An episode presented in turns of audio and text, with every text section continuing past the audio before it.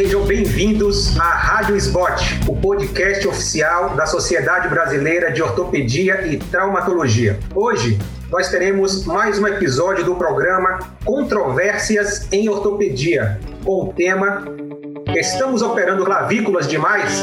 Eu me chamo Luiz Alfredo Gomes Vieira, atual presidente da SBOT Bahia e vice-presidente da Sociedade Brasileira de Cirurgia de Ombro e Cotovelo. Junto comigo, meus queridos amigos, também diretores da Sociedade Brasileira de Cirurgia de Ombro e Cotovelo, o Dr. Carlos Ramos, de Curitiba, no Paraná, e o Dr. Sandro Reginaldo, de Goiânia, Goiás. E aí, Carlos, me fala, estamos operando muitas fraturas de clavícula ou não? Qual a sua posição nesse sentido, meu amigo? Muito prazer falar contigo. Prazer, prazer participar do, desse programa, é uma coisa muito interessante, parabenizo o SBOT. É, na verdade, esse tema é interessante e bastante controverso. Eu responderia assim, na verdade, eu acho que a gente operava poucas clavículas que tinham indicação e hoje a gente talvez esteja operando mais adequadamente algumas situações. Beleza. Sandro, como vai, querido? Prazer falar contigo também. Qual a tua opinião com relação a isso? Prazer, Luiz Alfredo. Prazer, Carlos. É um, é um programa bem interessante da SBOT e estar com amigos aqui, ainda mais amigos que são verdadeiras sumidades na área de e cotovelo, acho que vai ser bem proveitoso. É, o Carlos falou bem, talvez a gente operasse pouco antes, é, há uns tempos atrás, e hoje esteja mais adequado, mas com um viés de alta, talvez de exagero. E principalmente quando você está trabalhando com residentes em formação, tem que tomar muito cuidado para não banalizar a indicação da clavícula, da, da cirurgia de fratores de clavícula, né? Eu acho que você tem lá pela literatura aquelas indicações absolutas e as relativas. Você não pode transformar a relativa em absoluta, que você vai acabar operando coisa que talvez não precise. Eu acho que é o, é o famoso bom senso. Carlão, meu amigo, é, é, pegando como base isso que o Sandro falou, você é, leva em consideração operar ou não operar uma fratura de clavícula, a sua localização, se do terço médio, lateral ou medial, ou para você é indiferente com relação a isso? Na verdade, o principal fator que a gente leva em consideração é realmente o perfil da fratura. Eu posso ter uma fratura do terço médio, que é a mais comum, com pouco desvio, não quer dizer que precisa cirurgia. É, eu posso ter uma fratura do terço lateral com um grande desvio. É, essas fraturas têm um comportamento normalmente de se comportar de modo mais é, com tendência a não consolidar. Então depende muito do perfil da fratura. Quanto à localização, na minha opinião, não, não mudo se tem indicação ou não. Sandro, você tem a mesma opinião ou um pouco diferente?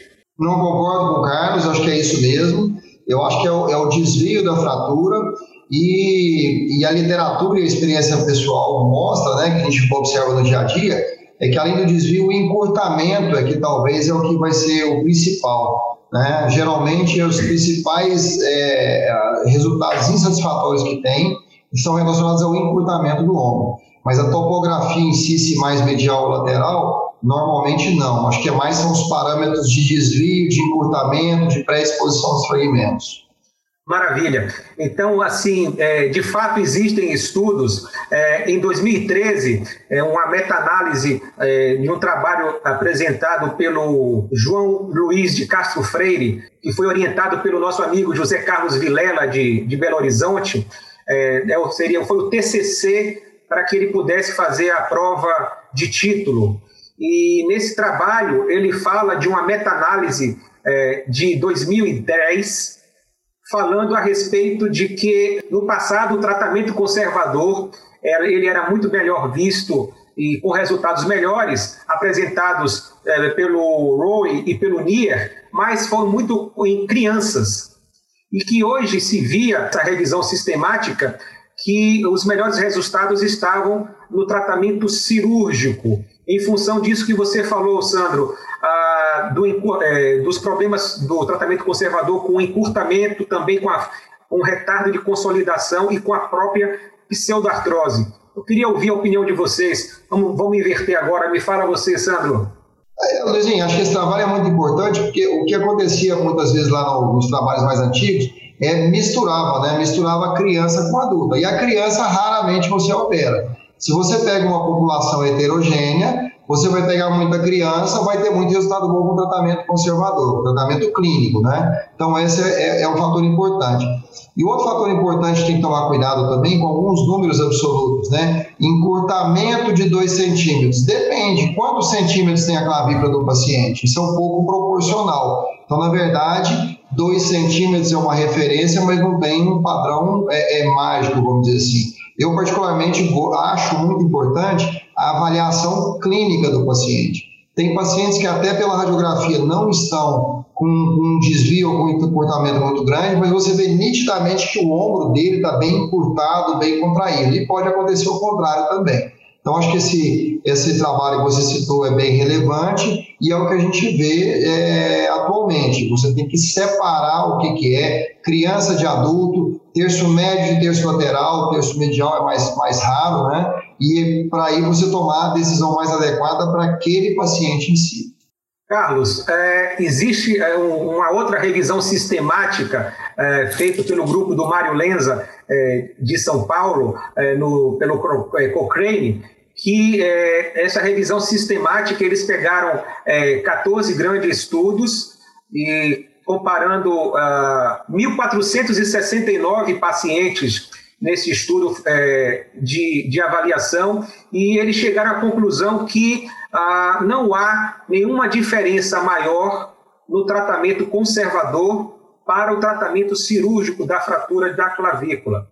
Porém, a gente sabe que essas, essas revisões sistemáticas ah, se toma por base também, muitas vezes, estudos com níveis de evidência muito ruins, né?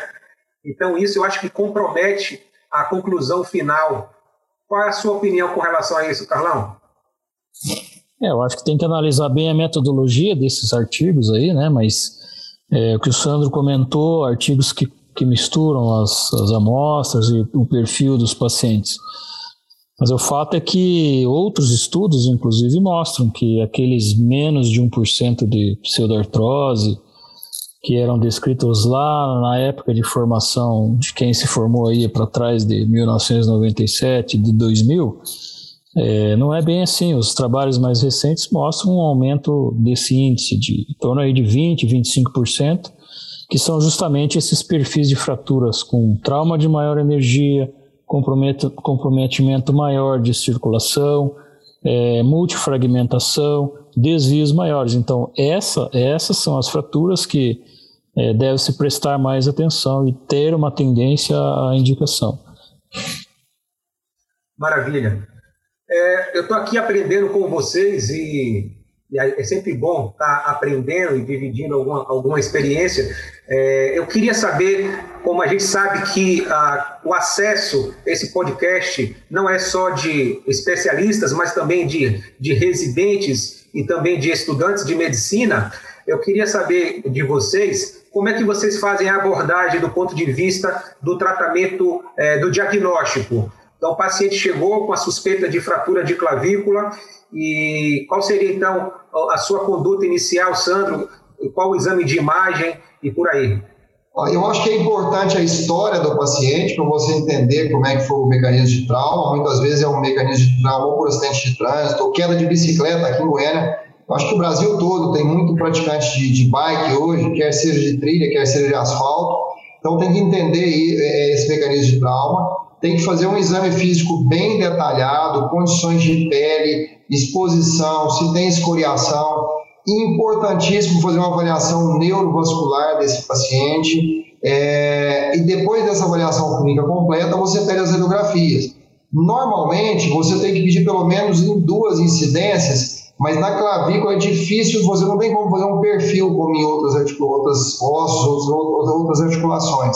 Então, muitas vezes você faz um AP verdadeiro, vamos dizer assim, da clavícula, e você faz um AP com inclinação cranial, para você ver. Uma incidência importante também é uma radiografia do tórax, mas na verdade você comparando as clavículas justamente para você ver o grau de encurtamento quando você tem. Então, basicamente, uma avaliação inicial é essa. Eu acho que a tomografia computadorizada não é muito necessária, a não ser naqueles casos de fratura lateral ou medial, que você tem que avaliar o comprometimento articular.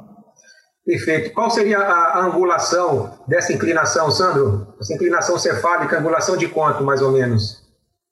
Olha, mais ou menos em torno de 40 graus. É, na verdade, você tem que buscar uma segunda visão, é, porque o ideal era ter um perfil, que você não tem. Então, um AP você vai ter no eixo e você tem que inclinar pelo menos um, uns 40 graus. Não é exatamente a incidência de zanca, como a gente usa para a clavicular, mas seria similarmente a isso. Na verdade, você tem que inclinar para tirar a sobreposição da clavícula que tem da escápula e dos arcos costais. Carlos, você tem alguma opinião diferente? Concorda com o Sandro aí na abordagem clínica e radiológica? Acrescentaria alguma coisa, meu querido? Não, eu concordo. Eu acho que a avaliação clínica é super importante. É, é, muitas vezes o desvio radiológico num AP, por exemplo, inicial, ele não condiz com o exame clínico, que tem deformidade, você consegue ver um desvio importante, eventual comprometimento de pele ou sofrimento, né? E muitas vezes eu pego uma reguinha daquelas que a gente usava muito antigamente, tinha no bolso, hoje cada vez tem menos, né? e você mede a cronoclavicular até externo clavicular do lado normal e você vai para o lado lesado e muitas vezes você já dá um diagnóstico desse encurtamento. Eu já cansei de dar o goniômetro, a reguinha para os residentes, eles perdem tudo, né? Mas não tem muita desculpa para isso, porque se você não tiver uma régua, se você pegar um papel, você põe o, o dedo de um lado e do outro e mede. Então, assim, eu acho que essa medida é importantíssima. Desculpa te interromper, mas foi para enfatizar que não tem desculpa para não medir, né? É muito interessante quando você, inclusive, está na dúvida radiológica, será que toma essa decisão ou não? O exame clínico ele, ele te convence muito em favor ou contra. É, e, e, aí, com relação às incidências, é isso. A gente gosta de fazer sempre um AP neutro e em torno de 45 graus, que você consegue já ter uma ideia se tem aqueles desvios no sentido antero-posterior, principalmente. É, e muitas vezes a surpresa é, é super interessante. Quando você faz o inclinado, o desvio é muito mais importante. Maravilha. E, e se for uma, Luizinho, se for uma fratura um pouco mais lateral, às vezes na incidência axilar você consegue fazer, fica até uma visão legal. Né? Legal.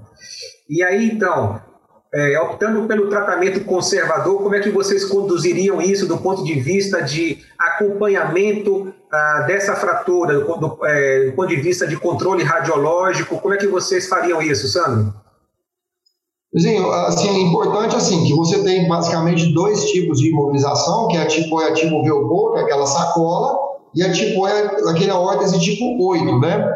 A literatura fala que, que não tem muita diferença das duas, mas o que eu observo, assim, o que eu geralmente vejo, quando você pega uma fratura mais aguda, nos primeiros dois dias, três no máximo, se tem um grauzinho de encurtamento, se você coloca o 8 mais ajustado, na hora que você faz um raio-x controle, você já observa uma melhora disso. Então, apesar da literatura falar que é semelhante, se eu vejo que tem um pouquinho, uma tendência um pouquinho de encurtar, a minha tendência é pela órtese tipo 8. Né? Tem o desconforto dela, de ter o ajuste, isso, aquilo, mas, mas é importante.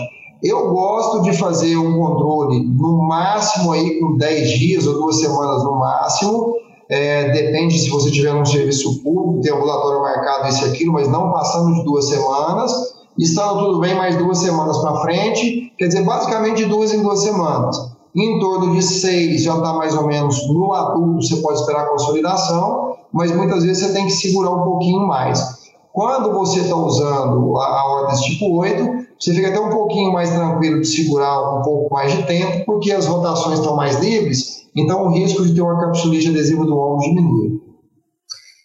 Carlos, uh, que, é que você acha é, desse, dessa conduta que o Sandro te falou, é, nos falou? Ah, é, essa tipóia comum, que seria a tipóia de Gilchrist, né? E a, o 8 de, de Jones, né? De Watson Jones. É, eu, na minha experiência, eu vejo com maus olhos o 8 de, de Watson Jones no sentido não do, da, da filosofia da, do, da imobilização, mas mais pela, pelas lesões na axila em função daquela hiperextensibilidade que a gente tem que fazer para manter a clavícula alinhada. Qual a sua opinião com relação a isso? o, o, a, o, a órtese ou G108 ela é o contrário da nossa discussão aqui quanto à cirurgia. Cada vez se usa menos, né? Ah. Claro que existe essa possibilidade, existe até aquelas órteses prontas que você não precisa nem fazer, né?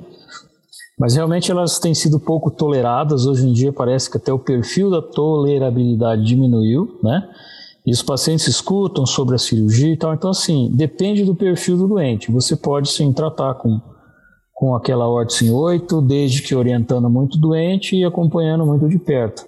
Eu costumo também fazer um controle clínico, existe trabalhos, eu dei uma olhadinha, que você deve, se você não decidiu por um, um tratamento cirúrgico inicial, você deve observar uma semana, duas semanas, porque tem uma boa porcentagem que acaba perdendo com o tempo.